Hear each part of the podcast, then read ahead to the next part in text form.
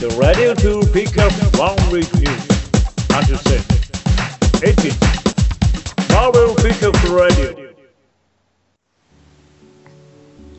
はい、今週もやってまいりました。マーベルピックアップラジオ第78週目です。1週間のマーベルティックトリーフ気になることをピックアップして話していくラジオとなっております。今週も2人でやっていきます。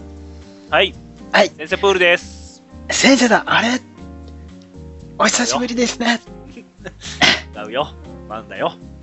先週もはい。クマールさんが来てくれたからね。先週先週は失礼いたしました。確かにあの先週の聞いてて思ったけど、あの、えーっと何ですか？MJ とグエンのは間を取って、い。はい。シルクという答え、はい。ベストだね。そうでしょ？うまい落とし方をしたでしょ？ベストやな。そうでしょこれが、はいあれがベストだなと思いました。間違いね。はい。最近はね、ちょっと縁がないですけどね。はいシルク誌ぜひ見てください、皆さん。ね、シルクチも絶賛スパイダーウーメン中ですからね。はいさあ、では今週のピックアップニュースやってまいりたいと思います。はい。まずはですね、明かされるシビル王2の単位の数々でございます。はい。えー、まずはね、スパイダーマスパイダーウーマン9巻から、はい。えーシビル王2単位が始まりまして、はい。まだどちら側か明かされていないですけどね、ジェシカ・ドゥルはね。まあ、赤ちゃんが生まれたことで、その選択はさらに難しくなってくると。まあね、えー、ライターのデニスによるとですね、ジェシカの最初の反応は地獄だと。キャロルは彼女の親友で対立に非常に関与しているっていうね。それはことを難しくするが、これがジェシカが憎むスーパーヒーローの事件だと。このような紛争は彼女がアベンジャーズを辞めさせた理由だと。彼女は全てを避けるために努力するってね。子供のこととなったらね、やっぱりね、うん会話ね、ちょっとよろしくないしね。まあ、なんかね、ヒーロー同士の対立とかもなんかいろいろとね、いざこざがアベンジャーズあるからっつんでね、まあ、新たな冒険を始めようっつんで、スパイダー、ジェシカはね、これやめてますからね、アベンジャーズね。ねで、子供も今生まれちゃってっていうね。はい。で、親友のキャロルさんがね、はいキャロルさん仲いいですからね、ね生まれる前に電話してるくらいですからね。あの人、アルファフライトで忙しいから電話で。そうね、今はね、ね。ねで、またそれで対立ですからね。まあ、ジェシカの動向も気になるところですよね。続いてはエージェント・オブ・シェルですね。はい。えー7巻からシビルを2隊員ですね。はい。えー彼らは最初のアークの終わりの影響で苦しんでいると。グッケンハイムが話しております。最初のアークの、えー過程が治って、スーパーヒーローに対するコールソンの愛情が使用されるか、それらのスーパーヒーローに対して敵意を抱くことになるのか、我々は見なければならないと。大きな問題でシリーズの初めに感じたコールソンに対するチームの信頼を誰もが感じるとは限らない。まあ、チーム、コールソン自体がね、ちょっとどういう傾向になるのか、ちょっと無茶なね、感じになってくるのかね。まあ、無謀な人やからね、基本的にね。ね。で、このシビル王対シビル王に対するね、まあ、彼の心境とかでもね、どう対応していくのかですよねキャ。ップ側についてほしいけどね。ねキャップね、スティーブはまあ、キャロルさんでしたっけ？どどうなるんですかね。ねさらに、えーバーマンダイヤンフィストもシビル王2第6巻から始まります。はい。えー親友同士のルークとダリーのね、中に危険が訪れると。ライターのデビッドが話しております。えーダニーとルークはシビル王2で見る。イデオロギーレベルで彼らは別れることはしないけども、それらは彼らの仲を裂くと。はい。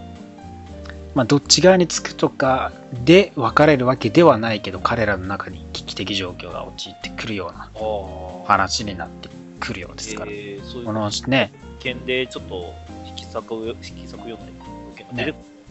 シビル、最初にシビル王じゃね、彼は、彼ら二人は同じ側でしたからね。そうですね。シークレットアベンジャーズ側でね。よりよりなんか、その、考え的にはすごい身近な考え方でね僕らとちょっと共感しやすいヒーローではあるので。そうですよね。だからそこの親友同士がね、またどうなって、シゲビル王の影響を受けてしまうのかね。そこら辺もですね。まあ、シビル王2の単位はね、まだまだ来ますんでね。ぜひとも注目していってください。はい。そして実写関連はサメール・エル・ジャクソンが明かすにキュエリーが帰ってくるとき。はい。えー映画キャプテンアメリカシビル王にはですね、まあ、ニック・フューリーは登場しないですけども、はい。まあ、そこで気になるのがね、フューリーがいつ帰ってくるのかというところで、そうはい、サメール・エル・ジャクソンがシネマコンでですね、まあ、ファンダンゴに対してそれらを明かしました。私はアベンジャーズ3と4にいると思うよ。さらにね、シビル・ウォーで、まあ、どちら側か、まあ、選ぶとすればみたいな感じで、あー、ちょっと私にはわかんないな。私はそれはね、多く考えなかったね。私はね、ニック・フューリーだよ。ニック・フューリーはね、そのようなもの全てを超えるよね。あ、すごい。分かったはるね。ニック・ねフューリーってもの分かったはるね。まあ、映画のあのニック・フューリーはもう、どっちとかには感じじゃないですよね。そうよね。ほら、どっちもね、こうやってるのを見守りながら、おお前ら、来てるから早く頑張れみたいなね。あいつら倒せっていう、中を取り待つタイプでしょうからね。どっちかっていうとね。一方的な感じはするけれども、それがなんか、彼が仕事をしっかりやってるっていう証拠でもねね。感じですよね。まあ、なかなかね、ニック・フューリーの登場も、まあ、あと残すところ数少なくなるんでしょうからね。サムエル・エル・ジャクソン自体がね、もう結構年齢的にね、ねねきつい年になってくるんで、もう前の、そうですよ、ウィンター・ソルジャーの時のアクションもね、頑張ってましたし、え、ねえ、もうアクションとはやっぱできないですかね。もうそろそろ。なかなかね、登場して、しっかり動いてくれる。まあ、ね存在感はすごくあるキャラクターなんで、ねえ。だから、頑張っていただきたい。インフィニティ・ウォーで大活躍してほしいですね。ねさあ、そしてさらにですね、マーベルフェーズ4は明確に異なると、ケビン・フェイが話しております。はい。これまでのね、フェーズ3への予約入る中でですね、マーベルスタジオプレジデントのケビン・フェイグがエンターテインメントウィークリーにて、フェーズ4がね、はい。今までとは異なると話しております。どう異なるっていうことでしょうね。そこら辺が難しいですよね。そうですね。まあ、私はあなたがガイドとしてコミックを読むと思う。特定のタイトルが relaunch されるかもしれない。 reboot されるかもしれないが、物語は決して終わらない連続体に存在する。私は終わり的なものがフェーズ3の瞬間にあると思う。3つのフェーズが完全な最初のサーガであり、はっきりと異なる章が次はあると。何が異なるのか全くわかりません。わかりませんね。まうまくこと煙に巻いてる感じね。まあ、だからリランチとかリブートっていうのを含めたっていうことは、まあ、今までとはまたね、フェーズ3までのものとはまたちょっとは違うけど、まあ、連続的な話の中で、まあ、次の段階に行きますよって話なんでしょうね。まあ、ご存知、もう、だいぶ大所帯なシリーズねシリーズですからね。はいここ。からまたキャラクターがフェーズ3はどんどん増えてね、ねいきますからね、どうなっていくんですかね。ねまあ、まだ詳細が全然ね、発表されてませんから、またね、同等の発表ラッシュ、はい。期待していってください。待ってましょはい。そして、新たにドラマアイアンフィストにキャスティングされましたジェシカ・ストループとトム・ペフリペルフリーです。う。はい。じゃあ噛みましたね。言いづらい。ジェシカ言いにくいな。トム、ペルフリー。トトム・ペルフリー。ジェシカ・ストループとトム・ペルフリーはですね、はい。えーランドのエンタープライズで重要な役割を演じる、えーはいダニーの幼い頃からの知人で、あのハラルド・ミーチャムの子供たち、ジョイとウォードをそれぞれ演じるという感じですね。はい。まあ今ね、えー現在世界に立っている、えーランドエンタープライズ、まあ、ハロルド・ミーチャム、そしてジョイとウォードがね、えー率いている中、そこへダニーランドが帰ってくるというところで彼らの仕事が危うくなってくるというのもね、話になってくるようですから。ね、家族、ダニーのね、両親を殺して、その位置にね、収まってくる、これミーチャム家族に対する、やっぱダニーのね、どう対抗していくのかっていうところも描かれていくんでしょうね。それは。ねでミーちゃんファミリーがね、やってくるっていうことで、キャストも豪華ですからね、いろんなとこから来てますからね。どうなっていくのか。あのファミリアを倒せるのか。むっちゃ早みたいです。ライアンフィストもね、こうどんどんどんどんキャスティングが発表されてますからね、本当に近々って感じですね。タイムマシンをください。タイムマシーンに乗ってっちゃら、お前、来週のあのキャップが見えないじゃないか。いや身に戻ってくる。そら。あ、行ったっきりじゃないのか。行ったきりじゃない。戻ってくる。さあ、そしてですね、マーベル7月のプレビューからわかることでございます。はい。7月ですね。はい。マーベル7月のですね、要求されるリリースはですね、まあね、シビルウォー、えー、3と4ですね。まあ、2巻発売されます。そして単位もの、キングピン、はい。えー、チュージング、チュージングサイズ2、3巻ですね。はい。で、アメージングスパイダーマン2、X メン2、2巻。で、ゴッド・オブ・ウォーね。まあ、続きまして、ロード・トゥ・シビル・ウォー2のインビンシブル・アイアンマン11巻。そしてね、キャプテンアメリカ・サム・ウィルソン11巻もね、あり。そして、キャプテンアメリカ、スティーブ・ロジャース4巻も、えーシビル・ウォー2 tie-in してくる。そして、スパイダーマン6巻も tie-in してきます。はい。マイルス君もどっち選ぶのか。これねここら辺がね、全部ね、本当にどっちを選ぶのかっていうね、カバーですからね。アイアンマンとね、キャロルさんが絶対描かれてます。その間にいるキャラっていうんでね、どっちか選ばされてますね。通りにウルヴァリンね、えー10巻。えー9巻ではね、ロード2として、シビル2入ってましたけどね、本編としても退院してくる。ローガンと、オールドマン・ローガンとね、ローラの対立になってしまうのかっていうところですね。あと、スクワドロン・スピリム9巻も退院してきます。で、アイアンフィスト、スパイダーウーマンはい。やっぱりね、でも全部に対してみたいな感 ね。ほとんど結構、だから大量に単位ですよ。じ。だから、そう、シビル2で、メイン、そのスパイダーマンとか X メンとかは、まあ本編の方では、ちょっとね、話を進めたいっていうところでね、ミニシリーズをしベースでね、シビルを X メンとかね、アメージングスパイダーマンってやるんでね、これはね、だから、主要なキャラクターはほぼね、単位。あのパツイウォーカー AK ヘルキャットですら、8巻で単位ですから。マジか。あの世界観で？あれマジで、かシビル2単位してくんでですけど。きるんかなしかもね、意味し、意味やりげにカバーがね、パッツイとね、その、シーハルクさん、シーハルク姉さんとのね、画像、写真がね、あの、置かれてるようなんでね、ここら辺がシビル2でどうなってし、どうなっちゃうのかなっていう感じの話なんでしょうね。そんなシリアスな話しいんや 多分そんなシリアスないと思います。な。ならないね。まあね、あとはそれぞれね、えー今、先月、えーから6月からね、退院してくる者たち含めって感じですね。えー続々と、いろいろと tie-in してくる。そして、えー7月からね、デッドプールザ・マークス・フォー・マネーの ongoing シリーズが、はいはい。1巻が発売。はい。ねあとは、あと、えーキャプテンアメリカですね。えースティーブ・ロジャースの方の、え3巻で、えーマリア・ヒル、ザ・トライアル・オブ・マリア・ヒルが始まる。マリア・ヒル裁判が始まると。まあ、マリア・ヒルさんね、シールドとして、多分、あれですよね、今回のスタンドオフでの、多分、商業とかがあるのでね、そういうことね。そこら辺の裁判がついに行われるついにね、ついにつ彼いに彼女にあの、そういう対価はいを支払ってもらう時が来た来ちゃいましたか。っていう感じですね。はい。ですね。いつかはね、と 裁かれなくちゃいけないなとは感じてる。本当ですよ。あと、そうですね、スクワドロンスピリルム9巻がネイモアのね、えー、ファインディングネイモアが始まるっていうことで、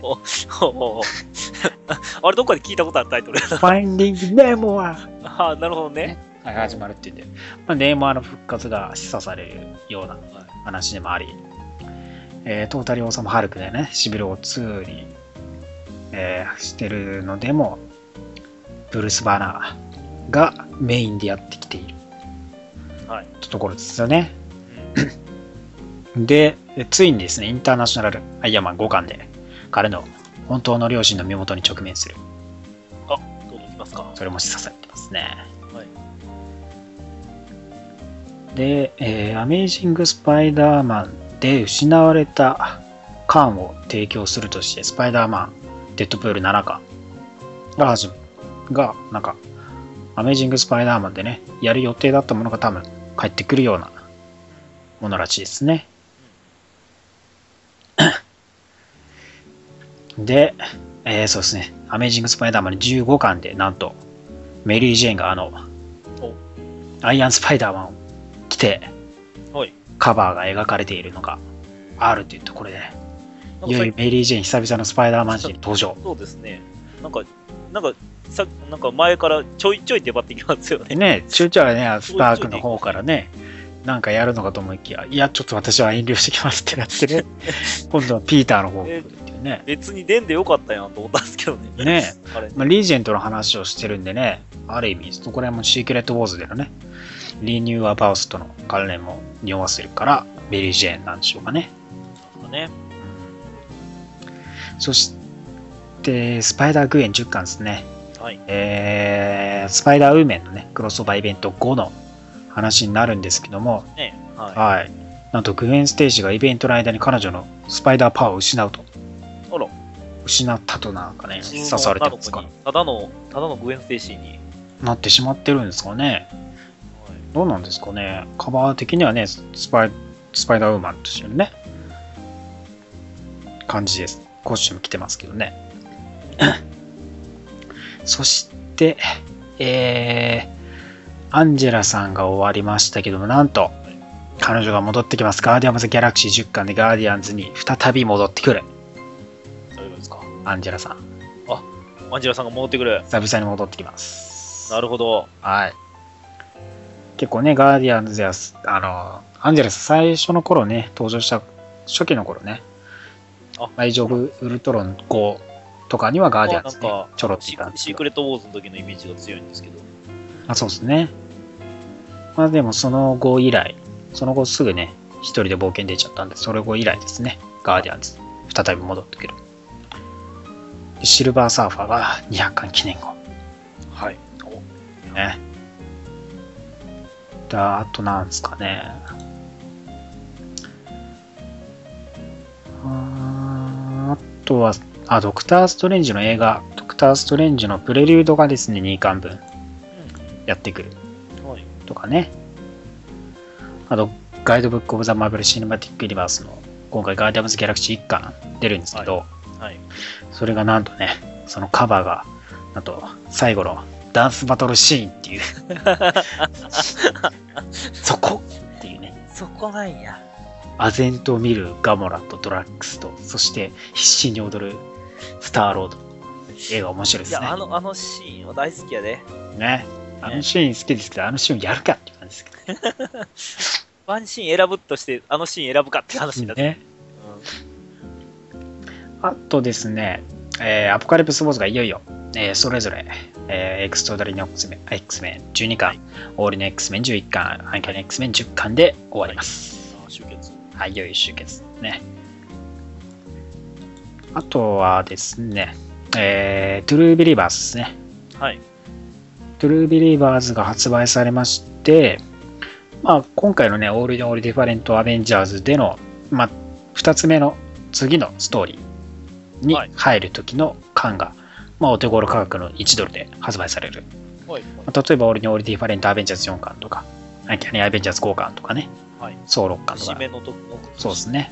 監督ですね。はい。そうですし、インビンシブル・アイアンマンの6巻、ボーマシーンズとか、1巻がね、はい読めたりとか、いうところの次のストーリーの最初の部分が読める。安く読めるっていったところでね、これらも注目してください。はい。ね、一番気になるカバーは、キャプテンアメリカ1巻の模写してます。ボートロキ2巻。スティーブ・ロジャースに殴られるロキっていうのがね、面白いです。出た出た。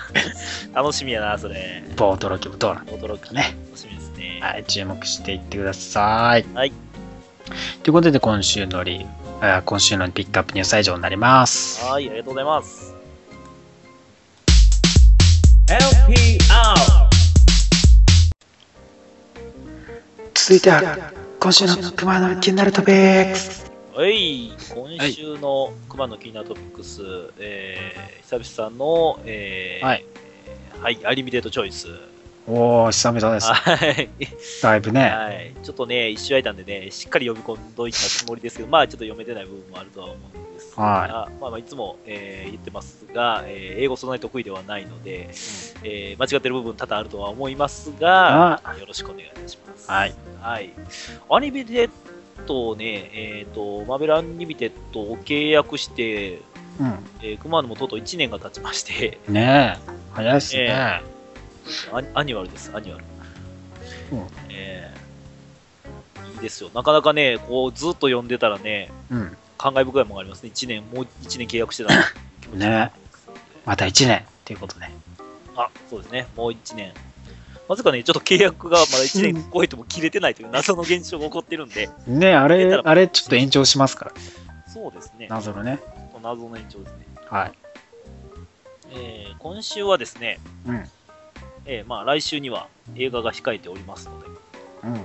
ということで、シビル王関連おおということなんですが、もちろん、アニメテッドチョイス、私が選ぶものは、はい。テレビ、あの、メディアでは取り上げられないであろうというシリーズなのでございますので、そうね。はい。ファットイフ、シビルボーでございます。ああ、バットイフの方ですね。よかった。はい。よかった。はい。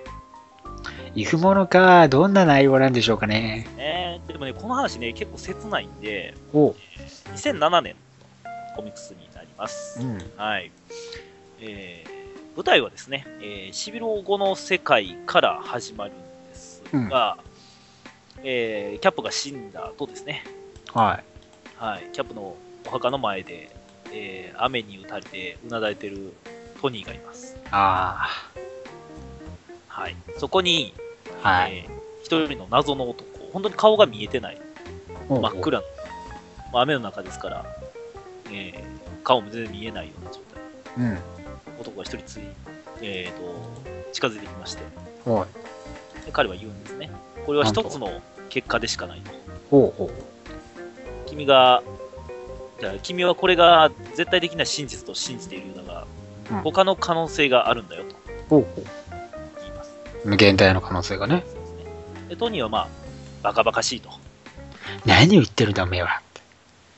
ではあの試してみようほう。But what if you could もし君がそうすることができたら、うんと言ってトニーに2つの世界を見せますほはいまあ、別の、まあ、時間軸といいますか、う。うん。まあよくある話ですけど、ですね。2つの世界を見せるんですね。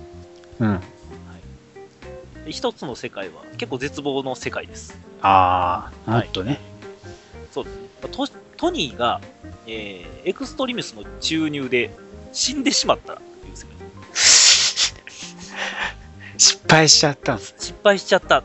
あああ。もちろんね、ヒーローたちはね、すごく悲しむんですね。そうですよね。で、まあ、もう世の中自体がちょっと不安定なはあ。世の中になってしまい、えっ、とね、ちょっと早めに、えっ、と、ホワイトハウスの議題で、ヒーローの、えー議題が、ヒーローは危険だから管理されるべきではないのかと、お議題が上るわけです。早まるわけですね。結構早めに起こるわけです。おお。でまあ、それをね、キャップはね、えー抵抗して、うんえー防いでるんですが、うんうん。そこに、まあ、あの事件がかぶさってくるわけですね。あ爆発事件が起こり、あ、例のね、街が滅び、ナイトロさん爆発事件。そうです。えー恐ろしい数の人が死にました。あで、まあ、それをきっかけに、あ。うん。まあ、本当に、えー可決されてしまい、ああ、そうですね。しかし、ここは、まあ、シビル・ウォーの世界ではありますが、トニーがいませんので、うん。すべてのヒーローが、それに反対する形をとります。ほうほうほう。えー議会はそれを犯罪者ともう断定してしまいまして、ほえーヒーロー側はもう弾圧される側、う。うん。で、それを止めに、えーシールドエージェント、ガイ・リッチーという男がいるんですけども、そいつが率いた、えーセンチネル軍団を投入します。はあ、やっぱりセンチですね。はい。でヒーローたちの隠れ家を強襲しますね、センチネルが。うんそしてスパイディが死に、おスーが撃たれ、あええーシング、デアデビルが、えーセンチネルの自爆に巻き込まれ死にます。ああ、出た自爆。はい。残ったキャップはですね、トニーが残してくれた、はえーまあ、ほぼもうアイアンマンアーマーなんですけれども、い。うん。えーちょっとまあ、色柄だけちょっとキャップっぽい、ああ、なるほどね。はい。ちょっとなんか腕が結構がっちりしてるようなタイプ。のアーマーをもらい、もらいというか、まあ、使うことになりまして、ほ戦いに行くんですが、なんとかまあセンチネルを撃退するんですが、う。うん。次にちょっとシールドが用意したのは、大量の層のクローンです。数えるだけで25匹はいますね。匹と呼んでいいのがあれやけど、無理って。まあリーダーのちゃんと層の格好した、まあ、ラグナルクでしょうね。あのプラス、ねまあ、ちょっと雑魚っぽい層のクローンが20数名いるんですが、まあ、普通に負けますね。そりゃそうでしょうね。はい。なんとか逃げる形になります。でその、まあ、えっ、と、エージェントのガイ・リッチという男が、ちょっとおかしいというふうにほ感じてきて、まあ、エージェントジムという男が、個人でちょっとキャップと接触を取る形を取ります。しかしそこに現れて、えー、まあ、なバレてたんでしょうね。尾行う。されてたんでしょう。あガイ・リッチが、えー攻めてきまして、クローンたちと一緒に攻めてきまして、ジムをかばってキャップが死にます。あ。かばって死んじゃうんだ。終わりましたねエージェントジムに、が泣き、あの、エージェントジムが泣きながら、ガイ・リッチに何をしてくれたんだと。あ何をやったか分かっているのかと。訴えるんですが、あ。はい。すべてを忘れてくれということで、ガイ・リッチはジムを撃ち殺します。ははい。そしてガイ・リッチはその後、大統領になり、すべての真実は闇の中へと。あ。はあ。というちょっと暗い暗いっすね。はい、話。はい。これがまあ一つうん。世界。そしてもう一つの世界。うん。こちらは、えー、とね、えー、トニーたちがあの、騙し討ちというか、うん。えーとね、えー、事件が起こってるよってシークレットアベンジャーズを呼び出して、ほあの、握手をしようとして、アイアンアーマーを、あの、停止させるシーンありました。そうですね。あそこのシーンから始まります。ほうほう。えーその時、あの、えー停止させた機械を、キャップは使いませんでした。ほという世界です。持ってたんですけれども。使いませんでした。あまりにもちょっと非人道的やなっていうのを自分で感じたんでしょう。ほうほうほはい。えー思い直して、そのまま握手をして、話し合いをしようというふうに。なります。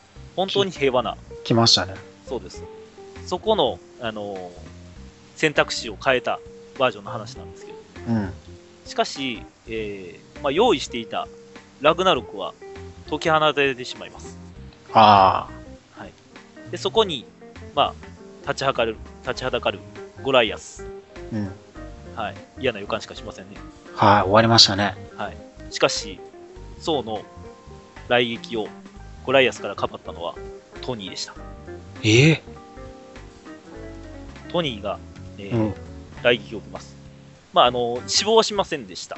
うんうんうん。はい。で、そこに、えっ、と、襲いかかって、さらにとどめを刺そうとするラグナロクを、えー無二の親友であるキャップが止めます。ほ私を倒してからにしてもらおうかと。う。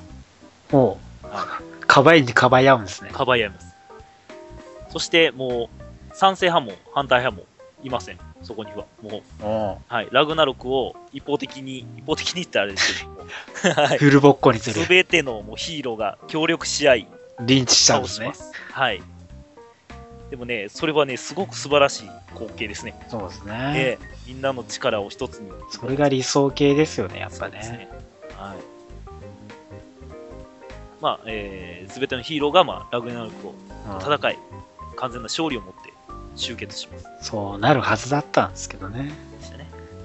そして、登録法も、えー、まあ、会話が、会話というか、まあ、話し合いが、うんえー聞いた結果、トニーが口利きをし、見直されることとなります。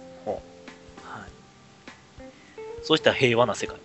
お互い頑固にならなかったらね、ならなかった世界ですね。こうなるんだよね。はい。まあ、政府側もマリア・ヒル側も、あれですけれども、ちょっと驚いてましたが、あーって、どうなったの？ファッツって言ったら、なってたから、おめえ今更何言ってんだよ感すごかったでしょうね。そうそうそう。まあ、それを見せられて、まあ、舞台は戻り、キャップの墓の前に戻るわけです。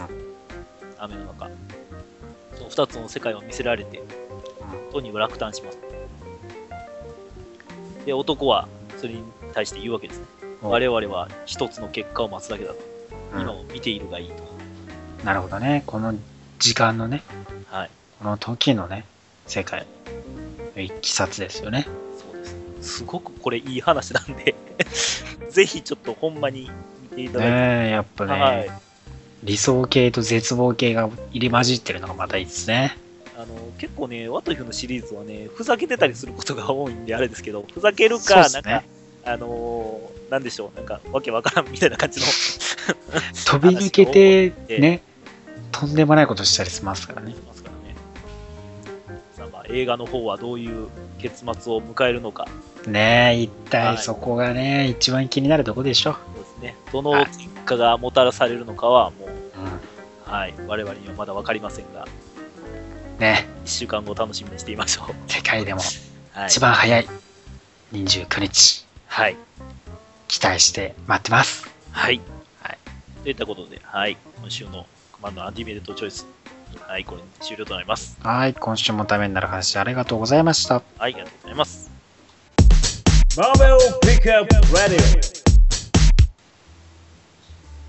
では続いては今週のレフレビューです。えい、アイス。もう多いな、今週も。今週も多いっす。ね今週も多い5巻分くらいありますからね。いやーもうまずは、いきますか。アベンジャーズスタンドオフのタイム、はい。ニューアベンジャーズ。はい。ですね。まあね、皆さんご存知の通り、アベンジャーズリムですね。開始されまして。え、そんなタイトルだった？っ